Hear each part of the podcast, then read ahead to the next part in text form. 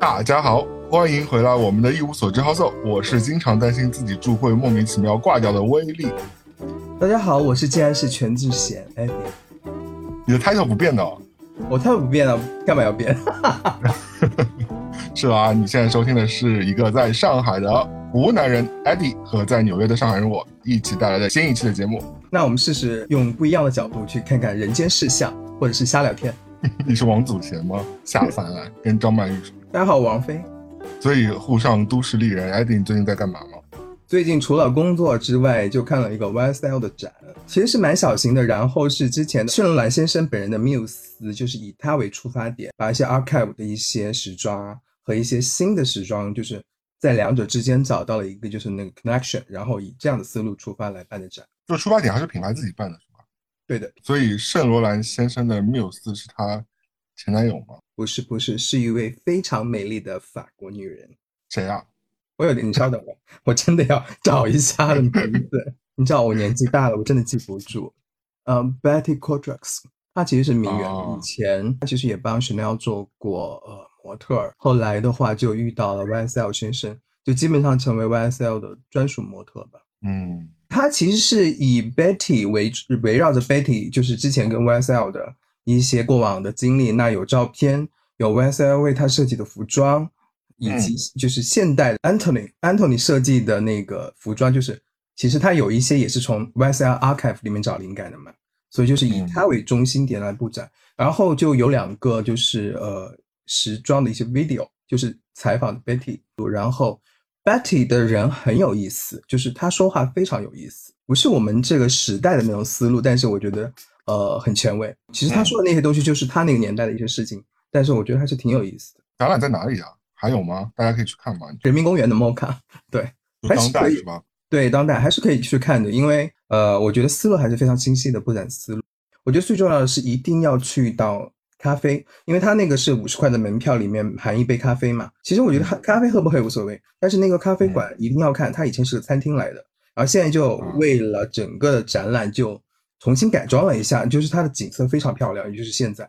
讲到名媛的话，我最近看了 Oprah 采访 Megan 的嗯哼，那个 interview，嗯，就是我们哈利王子夫妇。嗯哼，就虽然我也不占王室啊，虽然我也看看完了那个《王冠》这个电视，我不是很占王室，我也觉得这种不管是中国以前古代的 empire 这种，嗯，对吧？皇宫啊，或者是英国这种，我觉得肯定有他自己扶手制度啊，各种各样的东西之类在那里。但 Megan 哦，看完这个 interview 之后，我觉得 Megan 这个女的啊，就是有点东西，有点东西，就是 something 对吧？是的，是的，是的，就是我觉得我最大一个感触啊，就是嗯，我举个例子好了，就是你你其实已经知道对方是一个法国米其林三星餐厅，然后人家也告诉你说，人家已经存在了几百年了历史，嗯然后你也预定了位置去吃饭，你其实心中 expect 你就你会吃到什么东西，对吧？然后人家也给你 dress code，就是说啊，你进来吃饭也是要 讲求这些规则。但是你嗯进到餐厅之后，哎，突然间就穿了短袖和短裤，然后把燕尾服给脱了，那就有点搅局，对不对？那人家也不是事先没有告诉你我们是什么东西啊，我们有什么标准啊，对吧？就是这个，嗯，而且重点是你去米其林餐厅是你付钱的，嗯但 你进了王室，嗯，可不是你付钱，对吧？所以，嗯，我觉得无怪英国的纳税人就是不是很喜欢他们，嗯哼挺正常。反正我反正祝他们在圣巴巴拉 的生活愉快吧。我看他们还有有养鸡养鸭，很可爱，就是对他们开的另外一种生活吧，我觉得。嗯，反正 maybe 对 Harry 比较好吧，我觉得。嗯哼，然后但 Harry 也是哭的不得了。你看到今天那张照片对吧？对，对他们俩去干嘛？他们俩去揭幕那个他跟他哥哥揭幕戴安娜的那个雕像。哎，他们俩和好了，他跟他嗯，哥哥。我觉得就是可能多少都有公关场面吧，对。嗯，但是因为这又是跟妈有关的，我觉得大家都要放开妯娌之间的那一些不快不开心吧，至少。没有，Harry 老打妈妈牌啊。Harry 每次诉苦都是把他妈扔出翻出来的。兄弟俩都是秃的，真是。我本来以为 Harry 不秃呢，我想说头发还挺茂盛卷卷的，有点可爱。但 其实镜头转到他头顶，因为他人高，但是镜头转到他头顶的时候已经是荷包蛋一个了。荷包怎么办？这些英国人，I don't know。其实我觉得整个欧洲国家好像都有点这个问题。十男九秃，意大利也很严重。对的，对的，意大利是两个极端，要么就是秃子，要么就头发太多。讲到中年男性，那我的家新家周围真的有很多很好看的爸爸们，的是吗？嗯，因为他们都是那种感觉三三三十岁左右吧，三三十跟我们差不多年纪，然后每天都送小朋友上学嘛。因为我我家附近是一个就是公立学校区嘛，所以就会有很多小学校。然后这个年纪的就小五六岁小孩的爸爸妈妈爸爸基本上都是三十几岁嘛，就是事业微起步，然后你知道也脱离了 teenager 那种稚嫩，但是有些爸爸明显感觉是有认真在健身的，就是 keep 还不错，就是嗯。嗯，有点东西哦。对，爸爸嗯，那你最近还做什么？最近不就是看的 Netflix 的 Sex a life 吗？哦，新上的一个，对不对？我还没看呢。对对，嗯，这种会好看吗？我觉得是从女性角度出发了，然后我觉得其实是，啊，怎么说呢？就是 Netflix。推高了那个 soft porn 的一个天花板。之所以是因为这个，所以我才不想看，因为我觉得，嗯，我也不期待这种东西。但我不知道，其实还是除了你你讲的这个部分之外，它有其他的深度和意义。我觉得大家对于女性的性生活，或者是在性方面的角色，其实是有点去被忽略。那我觉得这个好就就是你你你能够从一个女性的角度去出发看性这件事情，以及。他们在性和家庭之间的一些怎么说去衡量、去考虑，我觉得还是很有意思的。那跟致命女人比呢？我觉得不太一样。我觉得这个真的是呃非常感官的东西。但致命女人有个议题啊，就是老公都不是好东西，是吧？那这个这个设定就是老公太完美，就你觉得其实是值得看一下。对，我觉得就是有些东西呃摊开来了。好 你为什么聊那么节制啊？就是你讲完了，我也不知道这个剧情是什么。哦，这个事情最好玩的地方在于说，女主角跟男主角，男主角真的很好，澳大利亚男生嘛，很好看，很健康，然后有他正面全裸的镜头，所以这个镜头就是被大家讨论的非常多，就是有点惊人，你明白吗？这个男主角跟这个女主角私下里帕拖了，然后这个女主角她本身是已经结婚的，然后现在是离婚了啊，所以这已经发生在现实生活中了。对的啊，所以我想有点东西哦，这个女主角。不，我就是嗯，这个男主角有点东西，大家都有点东西，彼此需求。嗯 我觉得其实不能够剧透，因为他最后的结局，我觉得不是一般的女性会做出来的。他做出了这个角色，你反过来放到一个男性的身上，你会觉得非常的 make sense。但是因为她是一个女性角色，她做这样的决定，你会觉得说她是很大胆的，八级。那我觉得还是。值得看，下饭吧，大家下饭就看一下。Oh man！说到就是比较火，那我最近有去了 Pride New York，然后这因为上个月嘛，现我们录音的时候是七月份，七月头了嘛，那上个月是 Pride 骄傲月，嗯，一九年是非常盛大，因为是十强运动五十周年嘛，但今年就。没有那么盛大的游行了，疫情关系。然后，嗯，但是有一个等于像 street fair 的一个一个东西，就是大家就封了几条街，然后有些 booth，然后有个 DJ 台，然后大家还是在那儿打碟啊，然后，嗯，全程的你知道，同志们就聚集在一起，大家还是嗨一嗨。我还是去了一下，对，但我觉得很无聊。然后就是那些摆摊的也没有什么特别的东西，然后我其实就看了一圈我就走了。我但是在在里面蹦了一会儿迪啊，蹦 了一会儿迪，露天迪、白天迪，对，就走了。然后坐上地铁的时候又被喊回去了，因为我朋友在那，他说：“哎，回来回来回来。”然后大家就在街坐在街边看了一会儿，就是来来往往人群，不禁感叹说：“哎，纽约怎么有那么多 你知道跟我们一样 sexuality 的人是？怎么会有那么多？然后还不错，大家都挺大胆的。Good for you。嗯，所以我想到，就我们两个啊，除了 sexuality 之外，目前生活方式上，我们俩最大的相似之处是什么？就是感觉都是自己住了吧，对吧？对，嗯，所以我们今天讲了很多最近发生的事之后，就来进入我们的主题。我们今天聊聊就是独居这件事情。首先，我我觉得我想理清一个概念，就是独居不一定等于单身，对吧？这个是应该大家都还是挺好理解。但很多人会觉得，OK。That's the city, Carrie Bradshaw。处处处处处，就是他最后还是保留了自己公寓，我觉得这个是挺重要，就是你随时有一个自己的阵地嘛，对吧？对的，特别是欧美，我觉得真的挺常见。我觉得国内反而很容易搬在一起，会吗？会，我觉得挺，我觉得其实挺会的。我觉得其实呃，可能在帕托之前，或者是确定一段关系之前，大家都是分开住的。但通常来说，确定一段关系之后啊，我觉得其实呃住在一起的基本上是大概率的事情。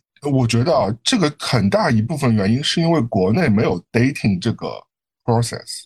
国内的谈恋爱基基本上就是你看对眼了，看对眼就出去，八九不离十要那个开始要进入男女朋友关系。其实国内不太注重 dating 的这个过程，但 dating 是一个在国外，我也是到了欧美之后才开始接受有这个过程。这个过程就是说，你们俩处在一个正式的男朋友、女朋友或男朋友、男朋友或女朋友或女朋友之前的一个关系，但是比朋友更亲密。你们可能也有过肉体的 relationship 了，每天都出去吃饭玩乐，也都跟正常男女朋友一样，但是你们俩都没觉得到那个正常男女关系所以你们俩就在国内，我觉得这个部分会引得比较弱一点。我觉得是，因为大家都会觉得说，如果不是以恋爱为前提的 hang out，都都算是耍流氓，就是感觉就是你只想上个床而已之类。对我觉得就是目的性比较明确吧，就是它没有一个怎么说呢？我觉得是缓冲地带吧。我觉得就是，嗯要么就是 single，、嗯要么就是 in a relationship。我觉得就是这种。对于很多人来说，我现在觉得就是从一个单身的关系到一个呃有伴侣的关系，其实我觉得中间其实还是有蛮多路要走的。再搬到住在一起的话，我觉得这个，我觉得其实还是挺需要一个过程的。我体验过很多 dating 的好处了，就是没有那个急于求成，我感觉是一个利大于弊的事情。但是它的弊端就是说，你 dating 的过程容易大家都在 looking，大家 looking 的这个结果就是很容易就是本身你们可能可以成的，就结果就会黄掉，因为大家都很 flexible 的嘛，对吧？大家都是比较 自由一点，所以就是你可能一个人都埋了几条线在那里了，那就很容易就怎么这个事情听起来就黄掉。听起来很像我们最近客户的一些行为。一无所知好色。你人生到现在，就从你脱离家之后，你独居的时间有多久吗？我觉得前后算起来至少八年，从大学毕业一直到现在。我差不多是四年左右。那个时候，你想我那个时候大学毕业，然后跟同学去广州嘛。外来妹 剧情的感觉，人家是下了深圳，对，那个时候差对我另外的朋友他去了深圳，然后我待广州，因为我不太喜欢深圳。广州差不多待了整四年，然后其实从一开始到广州，其实还是会那个时候跟同事有过合租一段时间，但其实很短，最多也就半年吧。其实你想，广东就已经自己单独住就差不多三年半。那那个时候你才二十几岁对吧？对的，对对，对。就其实你没有在湖南独居过，你就你就毕业就直接出去。对我们毕业出就直接出去了，然后、嗯后来就搬到北京嘛。北京一开始是那一个人住，大概住了一年，然后后来呢又我就换房子嘛，然后 那个时候是住了两房了已经。那有时候就是因为我朋友比较多嘛，有时候来来去去，那其实我一般另外一个房间就是通常都会有朋友，不是这个就是那个，就是有时候来北京玩嗯或者是怎么样子。那个时候就基本上呃处于这种这种情况。那就是就整一年，其实到后来的话，其实这也就四年半了。那后来搬来上海的话，我今年已经开始第四年了。搬来上海的第一年是跟一个我八八零啊，对对对对，是个跟姐姐姐姐对吧？对，所以就前后加起来的话，差不多八年时间。哎，那你好奇怪，你好跳跃啊！就是你可以一会儿独居，又一会儿跟人合租，又一会儿独居对对是一直在 游离的状态。但当中是有同居过的情况吗？同居，你是什么意义上的同居？就跟 couple 啊，没有，就是都是跟朋友来的。对跟朋友。而且我们这种读医学小说的人，他的书是很反对同居的。嗯，那人家喜宝最后，那么大的房子，也无所谓同不同居了吧？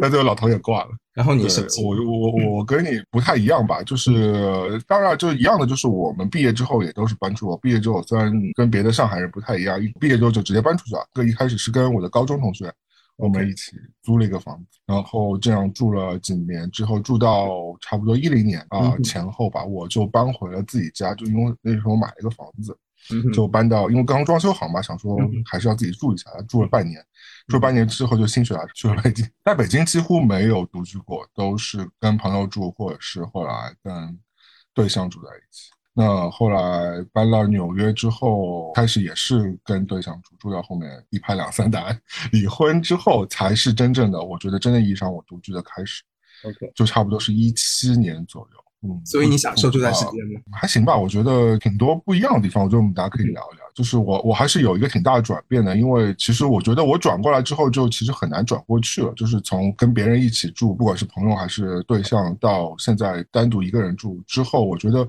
整个心态还是有点不太一样。你让我现在再重新接纳一个人到我自己生活当中来。就进到我的生活场域中来跟我一起的话，我可能就觉得有一点点难，或者是他可能就要满足很多事情。所以其实你不是刻意去选择独居的，是被选择了，对吗？只是一个顺其自然的事情，就是一个顺理成章的事情啊。相对而言，其实我是我是比较倾向独居的。怎么说呢？因为我很怕麻烦，我特别怕麻烦，所以就是很多时候就是合居的话，我会考虑就是对方在生活上的一些生活习惯跟自己合不合。其实有不错的。有合租起来就是觉得还不错的，但也有合租起来你会觉得说，嗯，不应该住得太近的。对，我觉得就是年纪越大，我现在就越会避免跟人合租了。当然，我就是的确是随着我呃各个事情的进程之后，就到了一七年之后，我就开始自己住之后，的确，那你年纪已经到了三十几岁了吧？所以你的经济实力也允许了，然后你自己很多事情就不想妥协了。我觉得哪怕是很好的朋友，我觉得我现在都不会想要。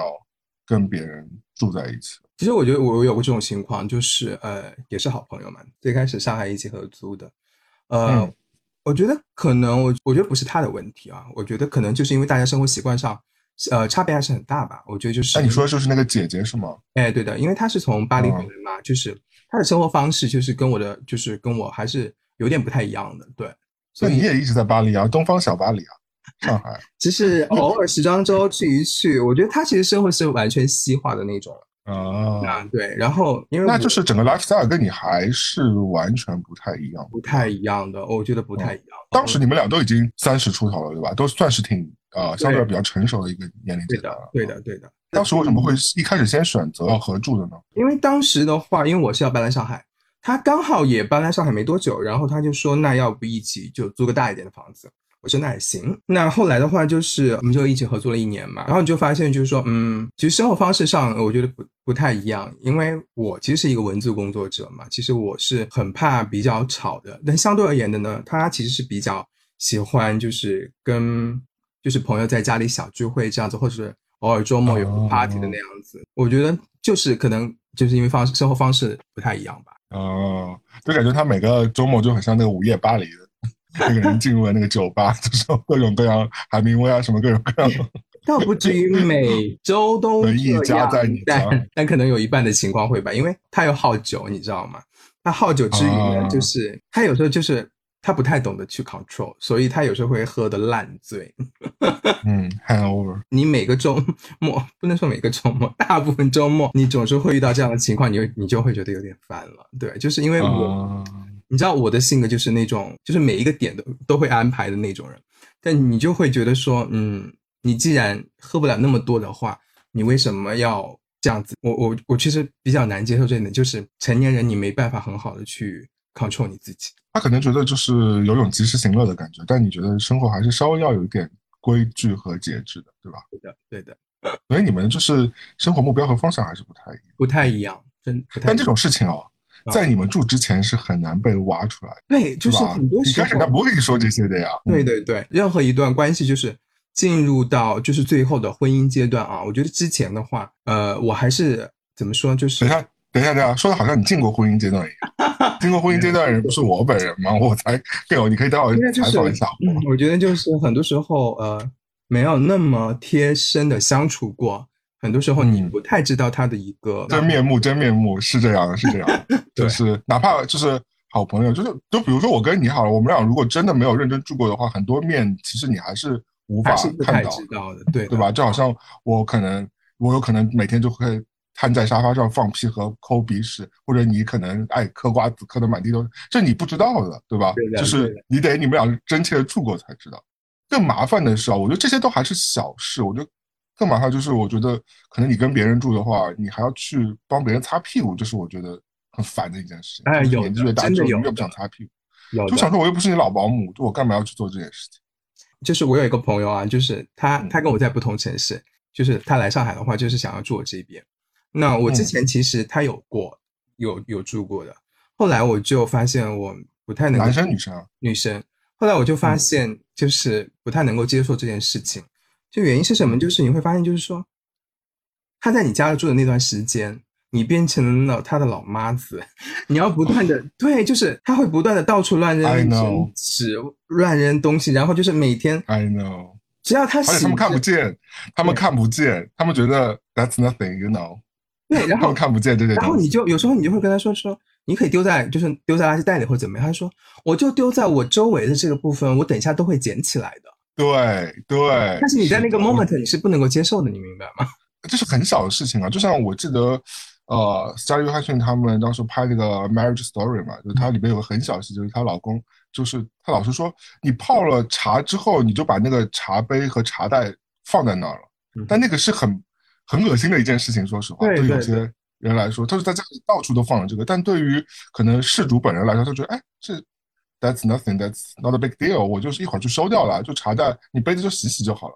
因为故事里面不是有过这样一个情节吗？Charlotte 的老公，嗯，对对对对对对。其实嗯人其实大家都知道，就是跟自己能够做朋友的人能够坏到哪里去，对。但就是有些时候生活习惯上面真的差很远，这个可能是我这里要下一个不太政治正确的定义啊，就是我觉得很多直女真的比 gay 脏很多。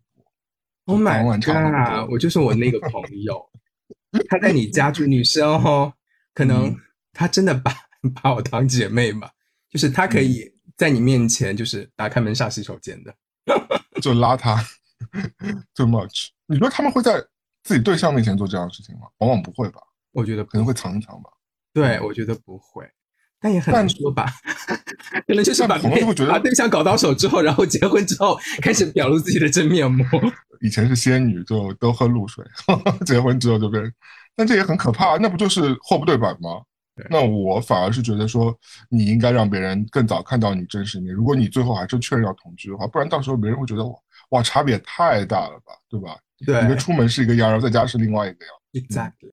相对于朋友来说，我目前的我大概只能接受跟伴侣同居了，就是自己的 couple 同居了，因为毕竟你爱他嘛，他也爱你嘛。我觉得在这个基础之上，你们真的会更多容忍对方的缺点和很多丑陋的这些习惯。嗯，嗯，因为我觉得朋友的爱不太一样，就是嗯你有时候是对朋友爱那种包容性和跟对象爱的包容性还是有差别。当然，而且老实说，跟朋友相处的时间也是相对而言，跟另外一半相处是短暂的。呃，就就怕有些朋友他我不把你当外人啊，这我很怕的，好吧？我我是很怕，就像你那个朋友一样，就就太随性了。对，我觉得就是就是哪，因为你知道我们天秤座嘛，我们天秤座嗯哪怕是关系再亲密，其实都会有一个社交距离的。呃，嗯真的是，特别是你已经到了工作到了一定阶段，然后年龄到了一定阶段，你当然是有一个自己的，你知道，你会画一个圈范一个空间范围，就是就好像是个无形的一个一个墙壁一样。对，就没错你不，想别人进到这里来给你打扰你这些东西，就是我，特别是你好心让别人住，这已经是给对方一个便利了，但对方要有这个意识啊。而且这个女生朋友 最夸张的是，因为之前就是有一些工作关系，她就认识了我的另外一个好朋友嘛。她来上海的话，就是因为我有就不同意她住我这边嘛，她要去嗯找另外一个女生去、去住她家。Oh my god！你知道我当时，我当时两个都是我的朋友，然后、你知道这种就就很，你你也知道她的生活习惯不好，所以这个时、嗯时候你会觉得说，Oh my god，他也太自来熟了一点。那你你何不自己花点小钱去住个 Airbnb 或者？这就是我不太明白的地方，我真的不太明白。嗯但我其实最近有一个住过别人公寓的，也就是我在搬家之前，我有一周是 gap，嗯，有个 gap 就是我需要暂住一周，我就在纽约朋友家住了一周，但因为我有宠物嘛，嗯，所以我就很怕打扰到对方，所以我就 甚至我带了一个扫地机器人去他家，因为我觉得别给人家家弄的都是毛，还有还有那个滚筒那个卷毛的那个滚筒我也带着，我想说，虽然别人不讨厌猫啦，或者是别人也是可以接受你的，但是你到别人那儿就是打扰别人，你对就还是应该小心谨慎一点，对吧？对你不能真的把别人别人说把你这儿当自己家吧，你真的把那儿当自己家，那不是你家，说实话，但有些人真的就会把这句话听进去啊。想太多了，你们一无所知好色。卫生很重要，就个人习惯嘛。对，我觉得我们俩其实都还算 蛮 picky 的人啊，就是蛮挑剔的人啊。但你说年纪大，这跟年纪大有关系吗？我觉得没关系。没有，我小时候就挺挑的。我觉得有小时候也是有从小，我觉得从小就有些人就是这样子的。嗯，我本来就不是很喜欢脏乱，虽然不是洁癖啊，我觉得我绝对不是洁癖，就是但是我觉得，哎呀，你知道，就是马桶一圈，比如说要有的人就是会尿飞在外面啊，就是要有那那你就自己擦一下嘛，就是能有就尿飞很正常对吧？男生都是会尿飞的，除非你坐着撒尿，但你就擦一下嘛，因为这毕竟是你朋友家，也不是什么酒店，哪怕是酒店，你自己到时候还还是对吧？我觉得也不是很体面嘛，这个事情就你自己擦一下，然后或者是有的人就是那个梳妆玻璃上面都是指纹，嗯，所以你就你也擦一下嘛，对吧？就撕一张纸巾或者是用什么东西擦一下，那怎么了嘛？就是有的人就是可以非常顺应的让这些东西放在那儿就不管，然后垃圾不倒就堆在那儿，就是外卖的那个盒子也堆在那儿，就等等着谁给你收呢？就是我想请问，还有就是我看过，就是呃，我有个也受不了，就是水池里，就是水斗里全部都是脏的锅子和碗筷，哦，这种东西就是越堆越多，你越堆越多，你就越越来越不想弄。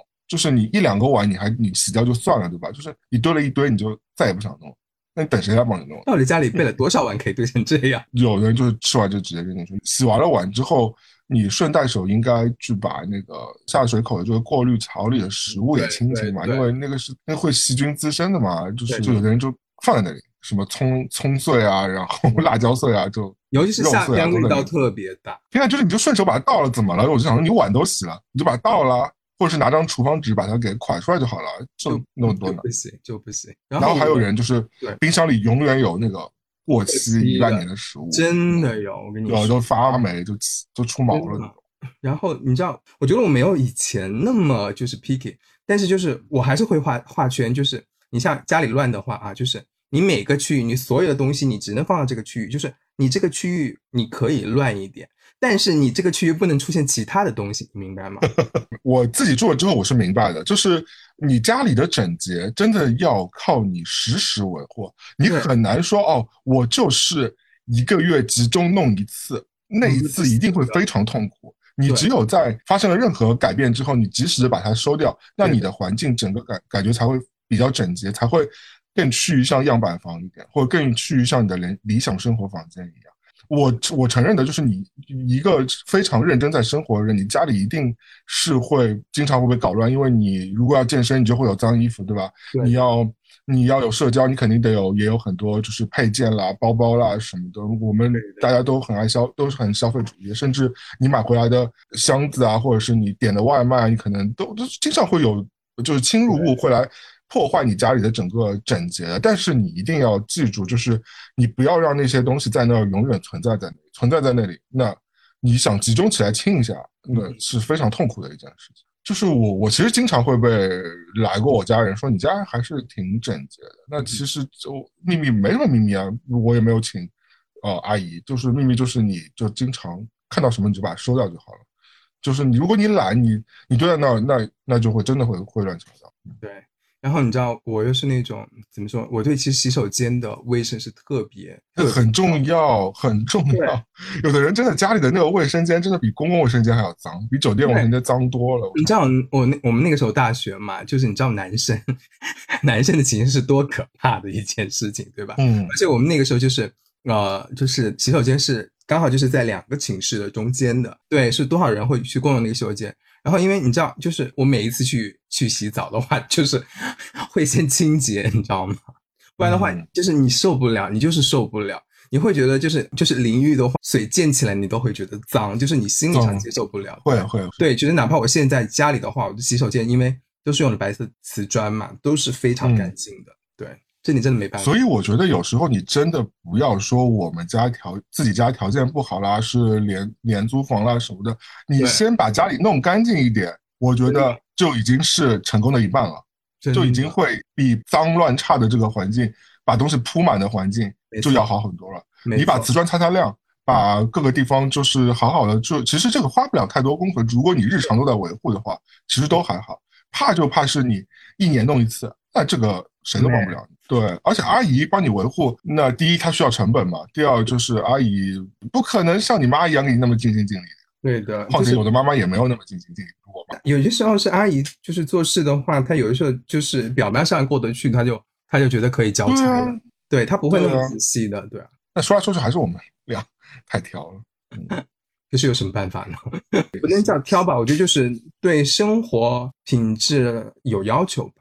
那很难找到一个就是跟你一样有品质要求，或者是标准是一样的。那就哪怕你和我，我们俩可能标准不一样，不一样。虽然我们都有要求，但是可能这个不一样的要求会导致我们也没办法一起住，对吧？对。尤其像我们两个就是已经是很 picky 的人了，你说我们这两个这么 picky 的人住在一起的话，我觉得都会觉得很难受吧。因为我们俩其实有小住过一段时间，大概一周吧，对吧？对吧？我在你家有借住过一周左右。对对对。那还行吧，就我觉得，因为大家都还是比较有规范的。你没有，你没有，你没有觉得我这个客人很讨人厌吗？不会。就是我如果知道对方生活习惯很差的话，我是绝对不会把家借给他住的。我我顶多让他，你知道，给他钱，就是帮他帮他弄个酒店。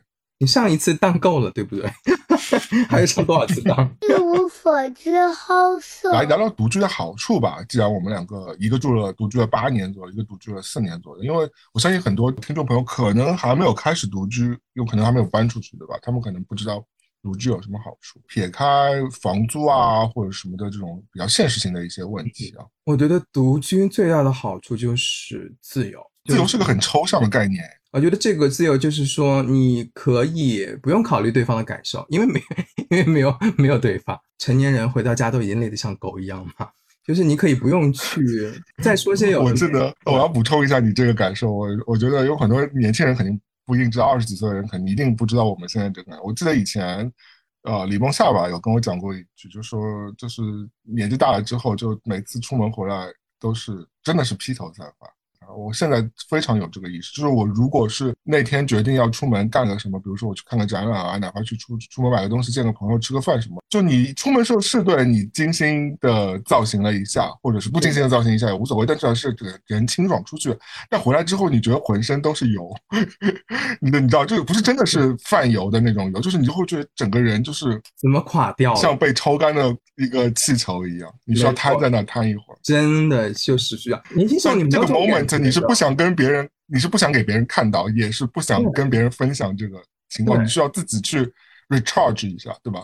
就自己去把这个电充回来。而且那个时候就是就是你知道天海佑希嘛，他就说他就说他他回到家不想看到家里有任何活生生的东西。嗯，有道理，这是对的。你一旦你看到这个东西，你要去应付这个东西啊。没错，哪怕是一个宠物，对不对？你都要抱，就像我的我的猫，就你好，它好歹也会跟你叫一下，所以你也要撸它一下。但但猫至少是就是一个很快的过程，它一会儿也烦你了，那你一会儿也烦它，那就还好。但如果是狗，我就很难想象，那你可能你们两个可能要，你可能要哦乖乖怎么样怎么样，你在家怎么着？就是你要跟它咔啦一阵，对吧？对，你那时候其实牵出去遛狗，那个时候你已经累得不行。对，所以我很佩服那些社交达人，就怎么能做到就每天打了鸡血小兔子一样，对对对对对，就到处去社交。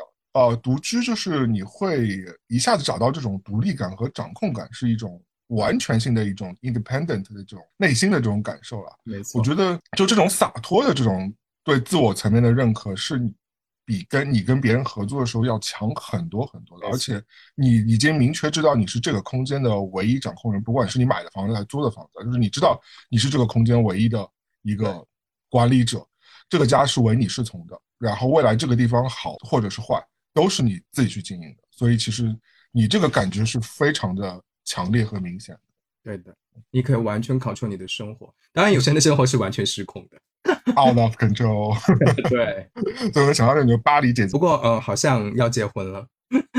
Seriously，跟谁？我们在合租时候。他认识了一个男生，恭喜恭喜！但这个事情也很，就是有很多，我听过很多因为 hook up 就把人带回来，大家最后闹爆的这种室友之间的事情。我最近听过好多人跟我 complain 他们的 roommate，有很多就是几十年的朋友最后撕逼的故事，也有一些就是，反正多多少少我听过好几则这样的事情。但我觉得这个真的是已经是人间非常正常的一件事情。对啊，就是你知道有时候带回来的话，响动还是挺大的嘛。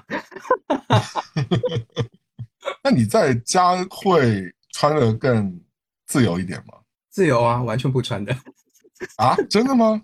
对，因为尤其是在广州的时候，你知道广州那个时候住天气热嘛，就基本上是光着的。哪怕后来我去到北京的话，就是我也不太爱穿衣服。对我虽然是从事跟时尚有关的行业，但是我才想嗯不爱穿衣服。那其实我不一直不能理解，说为什么在家会裸着，就是包括我以前有一些伴侣，他们都很爱裸着，但我真的还好啊。我觉得就是你好歹应该穿一个什么东西，哪怕你穿个裤衩或者怎么着的，就是我总觉得裸着不是不是很体面，就是这跟性感无关啊。我没觉得全裸很性感啊，我觉得就是你反而有一个什么就欲拒还迎的感觉更性。其实你知道吗？光着是一种很舒服的感觉，但是我后来搬到上海之后，就光的时间比较少，因为天气没有那么热，你知道吗？嗯。对，嗯，而且你如果光光着膀子，你在家如果做家事，那个煮饭，不会被油油溅到自己身上吗？哦，其实做家事还好，但是我觉得做饭是真不方便的。你真的很像 Friends 他们家 Monica 对面的那个 就是你做 creepy 的老年人。你知道做饭的话真的不方便，尤其是真的是油的话，真的是会被溅到。后来你就不会啊，对，不后来讲说 OK，他至少要带个围裙什么的。我这个人可能在某方面可能有点太爱干净，然后洗澡的话，你知道我洗澡又洗很久，那基本上都是嗯半小时起的，然后你就、就是很多人就半小时哦，冲凉也是半小时啊。对啊，半小时至少是半小时起，他们要干嘛要半小时呢？所以就是我的很多朋友不能够理解，就是觉得不可思议，说为什么要有半小时？嗯这样看卸防晒霜开始的话，那就要嗯就要一段时间。然后你知道我头发有很油哦的那一种，就是我头发一定要洗两遍，我才会觉得洗干净的。那有时候的话，嗯就是你像无论夏天冬天的话，你是不是一周的话，你身体还是要做一些磨砂嘛，对吧？你做完磨砂的话，然后你再冲，那其实很快就是这这么久是过去了。而且我在北京住的时候是用的那种，你知道，就是那种电热水器。后来我就觉得说，电热水器这个东西真的不要用，因为它的热水它是一个有限度的，你明白吗？它不是像那种我那种用天然气的那种热水器，就是对无限供应。用多少烧多少的那种。没错，哦，我觉得洗澡对我来说是一个非常重要的一个时间段，是因为就是你嗯在那个时候，你可以有空，你的头能够闲下来，可以想一想，就是一些其他的事情，就是跟创意有关就想一想要不要给自己朋友借住自己的房子。这个倒是很怪会的，但是你就是那个空间，其实你相对脑脑袋是松弛的，你会想一些嗯呃 idea 的东西。那个时候其实我觉得是比较能够有一些有创意的东西出来的时候。嗯，我反而是比如说我如果泡澡的话，就可能会找人，但主要是外面没有人催你，不然的话你总是想着说外面有个人可能对要用，可能要用厕所啊，或者是用，那这还是挺麻烦的。就哪怕是情侣啦、父母啦、小孩啊，但他们都不是你自己啊，对吧？你永远，如果你跟他们在一起的话，你如果做一个正常人，你肯定是需要平衡和需要调整自己，就是很多事情的出发点，你要为了别人去做调整。那你独居这一点上，就相对来说就很自由了。而且有时候就是说，嗯，这也不是一种牺牲，但是你至少还是会把其他的人考虑进去的。对，啊也是这样。你不能于是哦，就是目中无人的，你不可能的呀。你肯定是要把别人的需求放综合在一起去思考的嘛。但这往往就可能就会，呃，自觉或不自觉牺牲掉自己的很多利益，对对吧？也有可能会但是你变成不可调和的矛盾。对啊，但你自己就好像婆媳关系很多不也是因为很多这种家具的很多问题嘛，对吧？对的。独居还有一个好处就是你可以统一这个空间环境。怎么说呢？就是我觉得人居住的环境和环境当中的这些事物啊，其实都代表这个人所有的气质和个性，甚至是啊一种气场，对吧对？我看到很多人就是。就你知道我们我们以前那个行业就是传媒行业嘛，就是拉到外面都是打扮的非常不错，就是你说人五人六的。但这些人家可能走进去之后，你就立刻想关门出来。我有一个收入很不错的一个很爱购物的一个朋友，他家里很多贵的东西啊，什么限量产品啦、艺术品啊，老是跟我们标榜，然后什么村上隆啊、什么对吧，COS 啊什么乱七八糟一堆，然后都是贵的，就是你那单拎出来挺值钱的东西。但你老觉得，就所有东西进到他家之后，就被扔进了一个就是那种 creepy 的一个收集狂的一个一个嗯无底深渊，你知道吗？就是所有东西都码在一起，然后堆在一起，铺在沙发上、地板上、柜子上，就不像一个家的环境，就像一个嗯仓库，又又不如仓库那么整洁，因为仓库东西都是收拾起来的嘛，都是架子层层叠叠的，但他们他们所有东西它又被它拆开了，包装都已经拆开了，就堆在一起。再贵的东西也看不出来贵了，昂贵也看不出来昂贵了。这种情况之下，买什么我感觉都是很浪费。对，嗯，美术馆都是空空如也的嘛。我觉得这跟你有没有钱真的是没很多关系的。就像我刚刚说的，就是有很多会认真生活的人，他把家弄得非常温馨啊、嗯小美丽的这种感觉，用非常那种 affordable，就是可以可以负担的一些物件，然后用自己的 idea 来装点自己家居，和用自己的整洁的习惯来装点自己家居。然后我觉得，但是有的人就是反过来。我觉得其实很多人也会说啊，他说你穿优衣库穿的再精致，那也是优衣库，反而你你的态度就是应该买一个铂金包随便扔在地上，有这种不屑嘛？话是这样没错，但我觉得态度呢，你当然是可以不拜金的，但是你还是得尊重跟你息息相关的所有的物品，还有生活环境。把铂金包扔在地上，它只是一个态度，但是你其实还是还是对这个物件本身，因为你花钱买了，你还是会对它是有呃喜好的，是尊重它的和喜欢它的，它它才会你才允许它出现在你的生活环境当中，它跟你是其实是一体的，它就是跟你是建立联系的一个东西嘛，不管是你的手机还是任何东西，所以那就是一种整体的一个 vibe，就是整个气场的一个东西。你自己住的时候，你就可以非常好的去协调整个空间气场和你所有的物件。但如果你跟别人住的时候，你气场是会被穿乱的，因为你要结合别人的品味啊、口味啊，还有对的这个东西，是很多人是 handle 不好的。有时候不太能够接受家里东西太多。其实从某种程度上来说，我其实也有点受不了我自己，因为我有时候比较懒嗯但是嗯就这两个月就比较想打算就是深度的清理一下了，就是已经嗯差不多到了一个时间点，你觉得说 OK 可以去做这件事情。而且我真的觉得就是家里要空才显得比较高级感。对我一个朋友的话，他真的他的衣服是个位数，你能够想象一个人的衣服是个位数，嗯，但是贵的还便宜的。是还不错的，但是也没到那种那种贵重啊，就是说还是不错的。对他反正就是一季穿完了就把一季全部扔掉的那种。但他就是每一季都会更新一下。对，就很每期会买一点东西，然后把之前的东西对清理掉。所以现在 always 就是保持差不多，就只有是是个位数的件数里面。我现在也在考量这件事情，对，对因为我的我新家之后衣橱没有那么大，我很多东西都扔在 storage 嘛。我有天，我现在都很不想去 storage，就是仓库嘛，就是因为美国有这种自自租的这种仓库，因为每次打开那个仓库啊，整个仓库已经挺大，已经像一个小房间一样那么大了，但都已经被堆满了，就是你得把一个箱子拆开，很多东西你打包起来你就再也不会再用了，说实话。对，而且还不如把它很多时候，老实说，其实你日常生活中穿的那一些衣服什么的，其实真的其实都是个位数来的。就你翻来覆去就穿那么几件。对，可能嗯最多撑死二十件了。该亲的还是亲吧，不然的话，你说老了怎么办？而且也跟你慢慢成熟的消费观有关系。我觉得小时候你肯定是以想以量取胜，对吧？对花枝招展。但你长大之后，你就会觉得说，OK，你会觉得说花枝招展没有用，没用，还得靠还得靠那个脸，靠你的腹肌和 靠你卡里的没错 数字。你可能觉得说，哦，原来还是靠身体哦。那反正我觉得独居在这件事情上，你相对来说就是你可以更独立的去思考这部分的问题，因为这个如果你跟有个对象或有朋友住在一起的话，你往往就很难受到控制。我因为我自己会觉得啊，是我接下来想说独居另外一个好处是，我觉得独居会让生活比较有效率，特别是我，我觉得跟人住的时候会让别人助长我自己就是偷懒和拖延的这种状况啊。你很多时候可以用别人作为你的借口啊，比如说啊，你的浴室被室友占着，你没办法洗澡，所以你迟到了；你对象缠着不让你起床，所以你今天完不成报告。然后或者家里有人，你就没办法做运动，就完不成今天的健身目标，对吧？或者说晚上，嗯，室友或者对象饿了，叫了海底捞，煮了泡面，喊了饿了嘛，对吧？那你你多少就会放弃原则，自己吃两口，想说，哎，反正两个人一起混，对对几个人一起就是，你就就慢慢的你会让自己整个就是有效性就会就会下降很多，因为你 always 可以为自己找到合情合理的借口，这个理由是在于你是因为别人导致了你这个事情。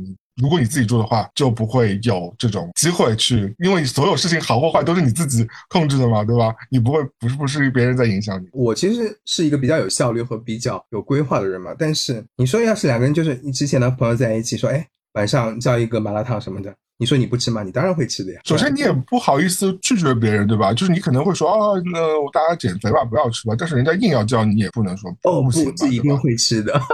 对啊，而且叫回来之后，人家那么香，他说，哎，没事儿，哎，你吃两口吧。那对，没事，都是青菜什么的，不胖的，对对对，那连续一个月不胖的，那 才怪呢那，就飞起来。真的。我觉得我自己已经明白一件事情了，就如果我现在这这个阶段，你工作不是很成功啦，你荷包也不是很满啦，然后你很肥啦，然后你觉得自己最近状态也不够好，这根本其实不能怪别人，其实就是你自己 没有把控好你自己的人生，对吧？如果你独居之后，你其实是非常明显可以感受到这件事情。另外来说，就是其实我觉得，那你效率高了之后，你就有更多时间，比如说我就花了更多时间可以看我想看的剧集啊、书啊，还有。就是做一些自我学习的事情，就比如说我最近买了一个 keyboard，对，就在那里学习一下，因为我觉得小时候是拉手风琴的嘛，呃，但后来不就没有练了。但长大之后也试图弹弹吉他啊，或者是你让自己开心的一件事情吧。而且你学会了之后，你还是会有成就感。就好像我以前也不会剪播客啊，不会剪音频啊，但后来你学会了，你会觉得，哎，我一把年纪还是能学会一些事情的，就老有所乐，老有所养。你让自己有一个充实的感觉，其实在学习一些新的东西，哪怕是一些小东西，还是有意义的。我觉得还是要。要培养自己的兴趣爱好吧。对啊，对啊，因为美股大跌了呀，昨天就大跌了。今天那个沪深股市都大。我妈跟我说了，我跟我妈一个炒 A 股，一个在炒美股，我们两个人可能到时候一起把家盘都赔光了吧。讲到这个钱，我觉得，嗯，我觉得其实。独居是蛮省钱的，为什么？就是很多人觉得独居不是应该更费钱吗？因为你好像跟几个人住的话，你可以分摊房租啦，分摊各种水电煤啊。你跟情侣住的话可以，但其实我觉得未必。首先就是合租，你会买很多很临时的东西，因为这是一个你不确定的场景，你不知道你未来会在这里住多久。往往你是租的房子嘛，对吧？对。然后独居也会是租的房子，但是毕竟是你给自己住，对吧？你可能会考量主要是以自己为出发点。那你往往在合作的时候，因为你觉得这是一个不确定的场景，你就会做很多无效消费，导致很多金钱上的浪费或者是环境的污染。你会买很多很临时的东西，你就自己骗自己说：“哎呦，我就临时顶一下，半年嘛，一年嘛。”就是你你不会舍得给自己买品质更好的产品。就是我们刚刚讲的，比如说你是合租嘛，我现在讲说同居就看上去省钱啊，但我觉得真的是因人而异的，不一定的。因为你是跟对象一起住嘛，你很多出发点就想说两个人一起过幸福的生活嘛，那你反而来说，你很多时候会追加预算的。你吃东西，你可能会叫多一个菜，然后你就会想说，哎呀，都两个人一起吃了，那就要贵一点。然后有，而且你同居的时候有很多额外的开销的，就是你们俩共同的娱乐啊，共同的什么什么什么，就是你想想看，商家基本上这种套餐都是两个人一起的呀，往往你会更容易下单。单身汉其实就没有什么单身汉套餐，很少。对吧？对的，所以你相对来说就比较节制一点。因为我像我，我很很明显就是，如果你叫呃一人餐的外卖，呃就是你的你的这种外卖费叠加的费也是这一笔，但你叫两个人的也是这一笔，那你往往就会核算我叫单人的不是很划算，那你可能久而久之你就不想叫，你就想说啊，那我自己煮煮吧。那煮煮其实你自己吃也不会吃的很豪华，对吧？对，你不会烧三个菜啊什么的，那你就我会相对来说就，那你可能就会吃几天啊。对，至少的话我也会吃贵一点，但是但总体来说，因为你只有一个胃嘛，你。整体上还是还是比较比较省钱。然后第三个，我是觉得说你自己住的时候，你其实自己是知道自己要什么的，你不会跟着伴侣或室友，或者是为伴侣或室友买一堆东西。就是，或者是你会有很多东西重复购买，比如说你跟呃室友住的时候，大家有时候很幼稚，就会分你的沐浴露，我的沐浴露什么，对 吧？那个洗发水什么买几套什么的，其实在一定程度上都还是就是挺浪费的。特别是冰箱里的那种吃的，大家肯定自己吃的习惯不一样嘛，所以你冰箱里肯定有你的吃的、我的吃的、他的吃的，然后完了之后混在一起，那那久而久之就很容易变质过期，那不就是浪费钱？但你自己住的时候，你其实很清楚说你冰箱里有，自己可以控制的。其实有时候合租的话啊，就是如果有是两个人的话都很。爱买东西的话，我觉得那就完蛋了，你知道的。然后，个人来说，其实我是还是在消费上面比较理性的，尤其是这几，然后也养成了有储蓄的习惯。开始工作大概至少前一半的时间吧，我觉得其实是很少有储存款的，因为那个时候收入低嘛，对吧？然后你又自己一个人住的话，其实你。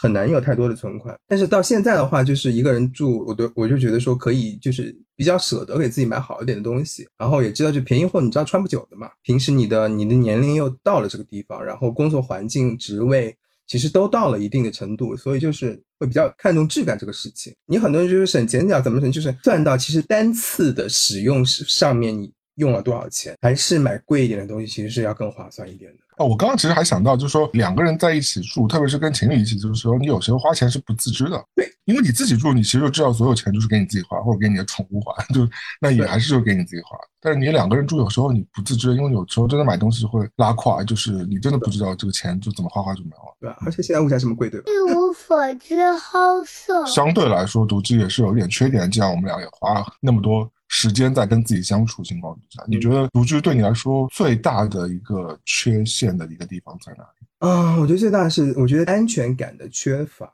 我觉得其实现在还好一点，因为你年纪大了，你知道怎样去获取安全感，怎样去建立这种安全感。但是我觉得就是独居的话，在安全感上面你是有点欠缺的。像我在北京那个时候，第一年住的是那种公寓嘛，然后就是一条小楼里面很多房子，就是有时候你会就是深更半夜的时候听到有人莫名的敲门，就是你也不知道这是走错了呢。还是怎样子，反正我是从来不开的嘛，因为为了安全嘛，你也不知道外面是什么人，对吧？就没有什么门禁那种东西，是吧？对你像我一独居男子，对吧？遇到坏坏人怎么办？所以你说的这个安全感，指的是人身安全，是真正的人身安全。我觉得是人身安全，对。那有可能就是你自己哪天去酒吧酒后失态，就把你家地址写在公厕的墙上，所以。被敲门啊？嗯，你很难说。我觉得我们那栋楼应该有做其他某种事情的人吧。这也是你一直想试试看的一个行业。我们很尊重他们，尊重。那你有没有听过前阵子就是有一个少女被锁在浴室的一个这个新闻？有，大概就是她自己没带手机嘛，然后就去洗澡之后，然后门被她可能无意中带了一下门。然后就那个门就反锁了，然后他就只能够就是敲自己的水管，让人能够听到呼救嘛。对，呼救他好像是呼救了差不多整整一天吧。没有，重点是在于那件事情是他呼救其实是被外面的人听到了，但是人家不以为意，就没有帮他报警。是最后他敲了水管，然后楼上的一个小哥有意识觉得这个水管很奇怪，然后他下来查看的时候，再被他呼救声听到，然后帮他报警。那个时候已经过去了二十四小时了。二十四小时那么久，二十四小时在厕所里也太尴尬了吧！而且对对，你还没什么东西，对的。所以就这件事情，就是让我觉得，就是独居的话，就是这种安全问题还是非常重要的。所以我指的不是人身安全，因为我觉得现在大楼都有什么门禁啊、摄像头，而且。特别是国内啊，上头那么多，相对来这个还好。特别是我们要住北上广，就是比较大的城市，其实还好。就是小城市当然也很安全啊，但我觉得就是人身安全，我其实觉得是其次。我觉得最主要的就是你我们刚刚讲的这个事情是健康啦、意外啦这种安全性。尤其是像年纪大了嘛，我们这种年纪大的人就是很怕，你知道吗？就是很怕在浴室滑倒了。起不来，嗯，因为我们前阵子看那个看个新闻，就是因为就是有人在浴室滑倒嘛，然后撞到脑脑袋，然后来不及施救就挂掉了。这个真的不是电视剧剧情，这是真实会发生的，真实的事情。所以就是看，因为这个是真实的事情，所以就是心里会有点阴影，你知道吗？就后来在想说，要不要在浴室买那种防滑垫。就是我爸妈要，他说，对我爸妈现在住的家里，所有浴室都是铺了防滑垫的。因为而且防滑垫一定要常换，就是因为你时间久了之后，上面粘了那些肥皂液之后，对，也很容易滑倒。对的，就是这种事情真是太多。就像我刚刚说，就真的，我以前以为这是电视剧情，就但是其实你如果你摔倒了，砸的不对，砸到了脑子的某个部分的话，真的是很容易。挂掉，而且这个，如果你独居的话，就其实是很难找到人在短时间内发现这件事情。特别是我们现在，我觉得内卷那么严重啊，大家都那么辛苦，就是你经常高度疲劳工作之后，或者是你去应酬喝酒之后，对吧？对。那你本身你就已经在一个非常虚弱的状态当中了。就像之前台湾的艺人小鬼，不是前两年不也是因为在浴室滑倒？我觉得其实也不只是年纪大的人啊，就是每个人都可能会有这样意外，就特别是独居，我是的确是会。很担心的，然后这是你自己可能会遇到的，然后另外就是我觉得还有很多就是意外情况，因为你多多少少都会有些意外，对吧？你在家你再小心也会有意外，你煤气忘了关火，挺正常的。你有时候接个电话或者是客户把你叫走了，对吧？你可能就忘记了，对，或者是。你真的如果命不好的话，就可能电器短路，或者是就留老房子嘛，对吧？或者是手机电池都会爆炸，就是其实真的会有这种各种各样的鬼事情，各种各样的意外，对的。而且你像我去年的话，就是家里家里就有一个小火灾，就是因为你知道我每天都会焚香的嘛，然后我就把那个线香插在那个花盆里的，然后后来就去上班，因为天干物燥嘛，那个线香那个火其实都很小的，对吧？你就差不多烧到没有氧气了，就就 OK 了嘛，对吧？就可能就烧不来了。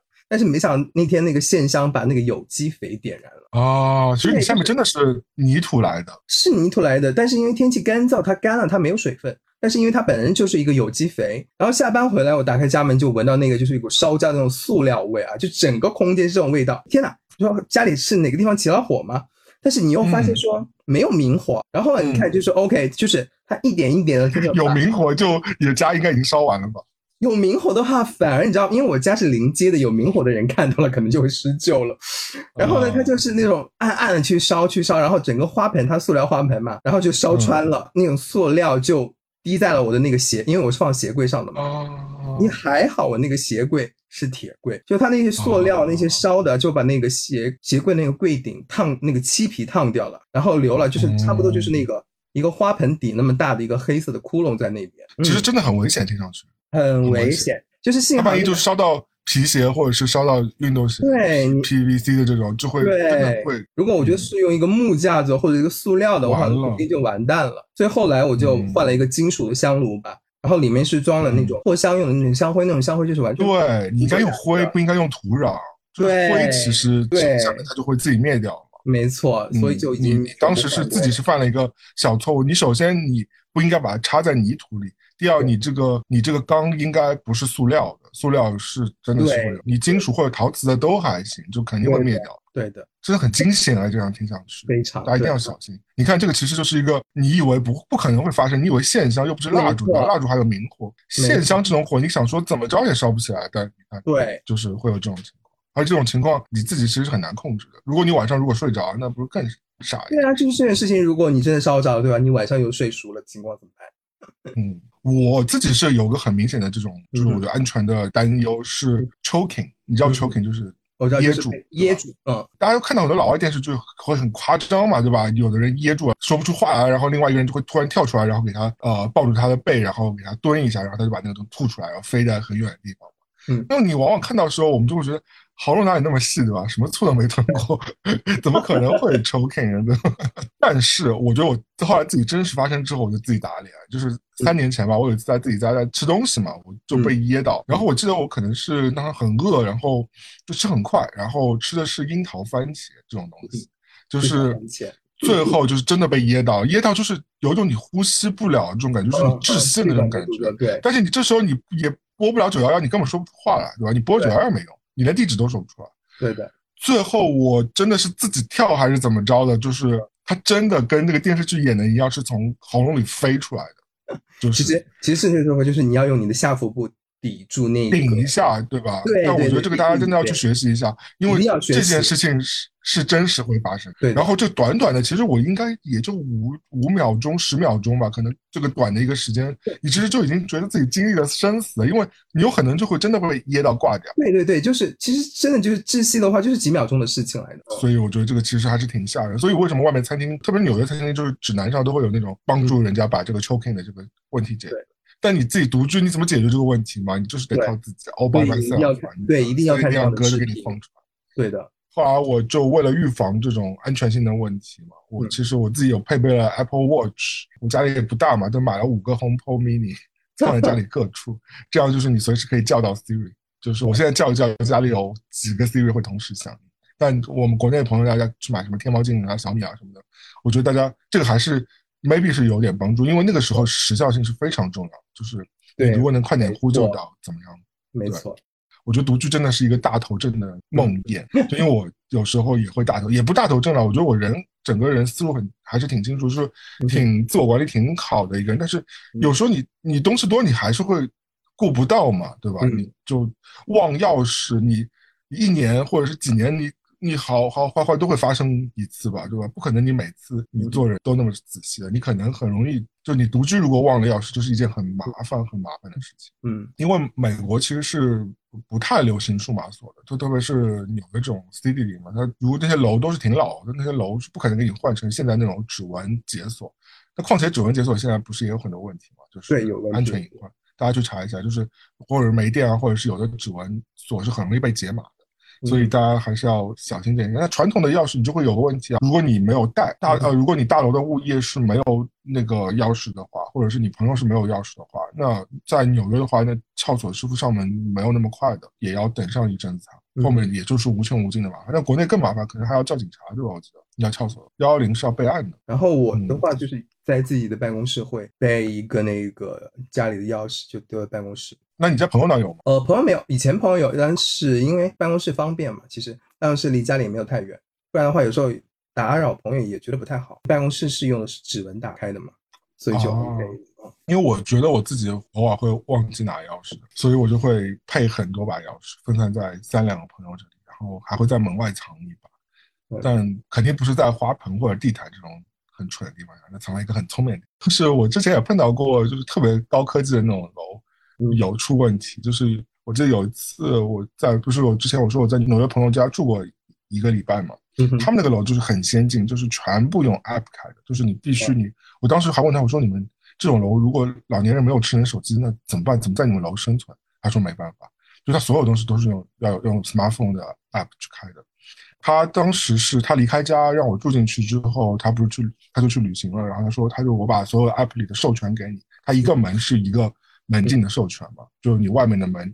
里边的门，他自己房间的门，各个区域的门。但好死不死，第一天晚上我跟朋友吃完饭，我回家进第一道门就是就被卡住了，嗯。因为他在对临街的那个门和 lobby 的这个门，它是有两道门的。我被卡在就外门和 lobby 门之间，因为他忘了给我授权 lobby 门的这个钥匙，然后他就睡着了，我半夜打给他，他也没没接着，然后当时已经是就凌晨十二点，而且他因为住在就是沙勒姆，晚上还是有一点点小小的乱的，我就被卡在那个地方等了大概十五分钟吧，好好死不死有人回来帮我开上去，所以科技也不是万无一失。对啊，有时候有时候科技也会也会变成很麻烦的事情。但你这样就想说，有时候哎，就觉得自己一个人住，对吧？你如果你有对象住的话，你还可以有个人可以抱怨抱怨，然后可以把他抓下来帮你开门，让室友抓下来给你开门。但是你自己住这种事情还是挺麻烦的。对，然后自己住，我觉得煮菜可能会是一个挑战，因为我觉得一人煮很难，特别是中餐，因为中餐我觉得很少煮出一人份啊。你说宫保鸡丁给你煮出一人份啊，烧排骨给你煮出一人份来，我觉得不太可能，因为你像我现在的话，嗯我周末都在家做饭嘛，因为真的就是嗯公司周周边的外卖已经吃够了，然后基本上我就是周嗯六做饭，带饭到周一去吃的。那一般都做两荤一素，但是因为现在天气热，然后就是你做完之后你也没没心情吃了，对，其实吃不了多少的。主要是你不可能就是你今天单做明天的，你给自己只做明天一人份的东西，对的，对的，这是不太可能的，你做不出来的。做不出来你肯定得吃两顿吧，三顿吧，至少都是以以两顿的量来做这个菜的。而且你菜场都买不到一人份的，很少买得到一人份的量啊。对除非你那种方便食物，那种方便食物我们就不谈了，对吧？方便食物是另外的，泡面啊、冷冻水饺、那微波炉食物都是另外的那个概念，那不是健康食物。你我是说你自己煮，你一个人其实是很难煮出一人份的菜的。你煮不出来的话，就会导致说你可能两三顿都得吃一样，就很尴尬。所以外卖我也是不想叫，因为外卖你一个人叫，其实在外卖的计算上也不是很划算嘛，对吧？你肯定是叫越多越划算。那同时来说，外卖真的。不管是我觉得纽约的外卖或者国内的外卖，你现在已经越来越多，很多人都是用料理包给你做的，或者是对啊，就是外卖，的味道，就是你吃完之后你就你就已经受不了这种味道了。嗯，而且你会觉得负担很大。对，啊就像泡面一样的。我哪怕我自己去餐厅吃，我觉得还好，自己跟自己吃东西我已经习惯。了然后我觉得还有一个事情就是，还是会偶尔会有一点小小的寂寞啦。在帮陈绮贞姐姐打歌吗？还是会寂寞？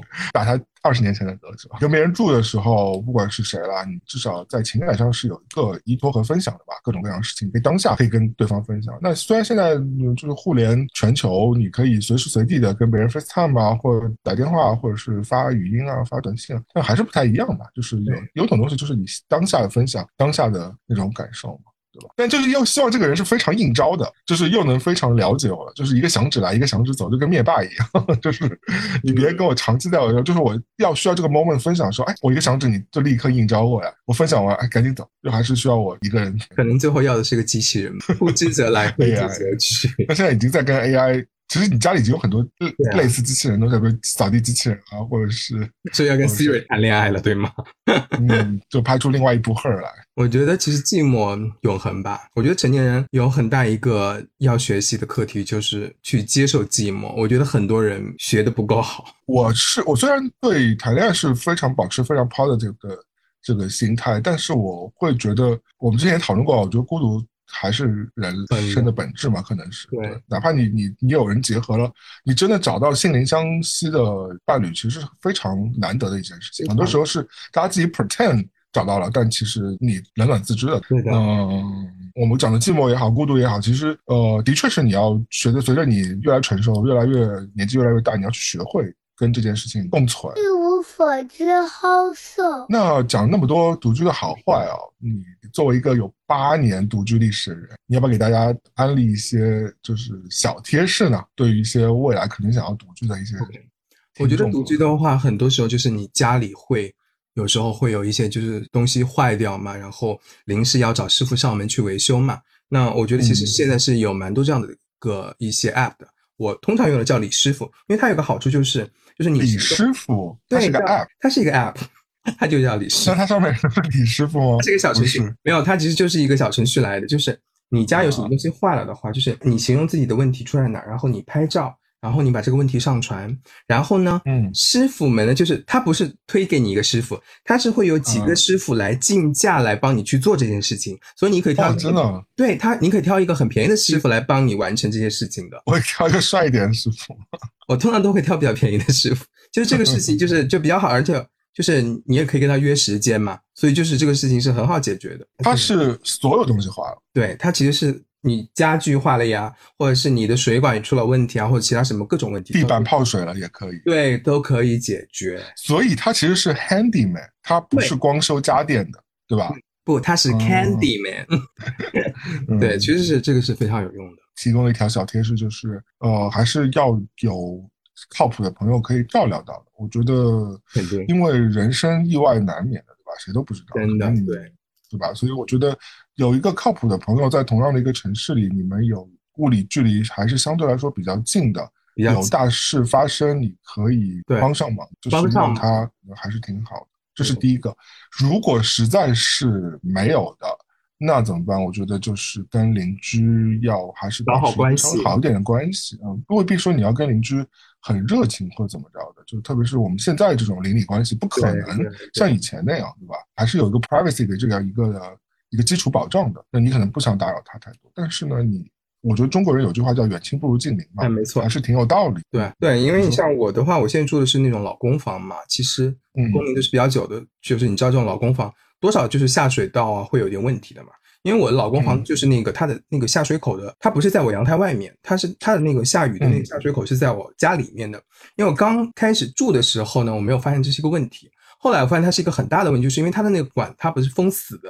那如果就是你知道，要是雨的话，尤尤其是七月份、七八月份暴雨的话，它有一次就是有一次暴雨的话，它的水已经是很快，就是它已经有点累积，它下水下不了那么快，然后就整个那个水是泼出来，你知道，把我整个阳台全部打湿了啊，那个场面特别的壮观。然后刚好那一天，因为七月份的暴雨来得快去得快嘛，然后我刚好那一天呢下午呢，就是因为要飞国外出出出公差，所以最后就是、OK，等雨停了之后，我就只好就是找邻居说，我说哎，你帮我看一下房子，我把钥匙给到你。好在就是之后那一周都是晴天，就是家里的话还是干燥的，但是就是这个时候你就会觉得说，哎，有邻居还是非常重要的一件事情。虽然就是也没有到好到一种特别亲密的程度，但是就是你有时候就是家里买了一些东西啊，你也会拿去给他这样子。这个有个还是有个这个基本的共识，就像我最近也帮了我。的法国女邻居，在前一期节目当中讲提到的这件事情，就是她不是是个寡妇嘛，带着她女儿，一开始大家也是，我觉得我有点怕她，因为她每天都虎着一张脸，然后但后来知道，因为她是去年老公过世了，然后现在都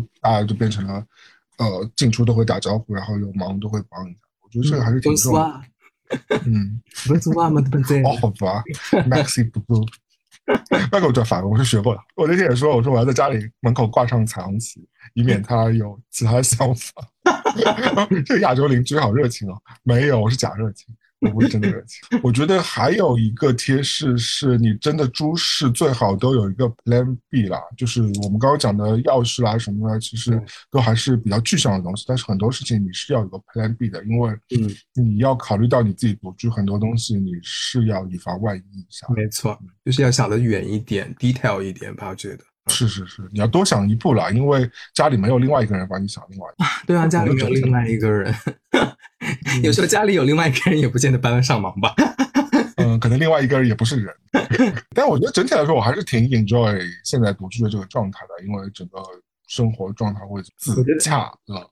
对我虽然很讨厌这个词，但是就是自己已经给自己找到了很多让自己很开心的一些事情。嗯，我觉得就是独居的话，你可能真的就是比较有一个空间可以去想一些东西了。嗯，我觉得反正就暂时先独居了吧，我觉得挺好，哪怕谈恋爱也可以暂时先独居，我也没有那么快想跟任何一个人搬在一起住。嗯就主要是没那么麻烦，生活规律，然后骑车散步、喂猫、买菜、做饭、独处，非常的对自然而然，就很像以前日剧里，你知道小林聪美，给人感觉一种非常啊、自信，大家也不着急要跟谁一起相处，但是能够给自己找到独处的很好的理由。对，我觉得其实是可以的。但我反而觉得你很容易闪婚啊！你感觉是我周围最容易会闪婚的人，一直嘴上咬着说不谈恋爱，但是我觉得你真的很容易瞬间闪婚很。奇怪，我也觉得我是那种会闪婚的人。嗯，那就说明你真的会闪闪婚，就有可能有有一天可能就接到你的喜帖说，哎，那我们就是那不勒斯要结婚喽，然后你要参加我的婚礼，嗯，还是佛罗伦萨吧。呃，你要是要跟美第奇家族的后代结婚嘛？好像美第奇家族没有后代耶，你知道吗？美第奇家族哦已经没有了没有后代。就对，现实就生活中断掉了是吗美第奇没有后代，真的，嗯 So sad。，so sad。另外还有还有很多还有很多很多意大利家族在那里，对加油喽！好了，今天就差不多到这里了。对啊，又不知不觉聊了一些乱七八糟、家长里短的事。是的，如果大家喜欢我们节目，记得关注我们，或者希望听到我们乱聊什么话题、分享什么故事、解决什么问题，都请随时随地的留言给我们。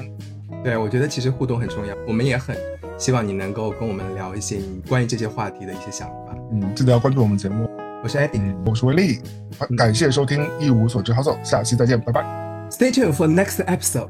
拜拜拜拜。拜拜。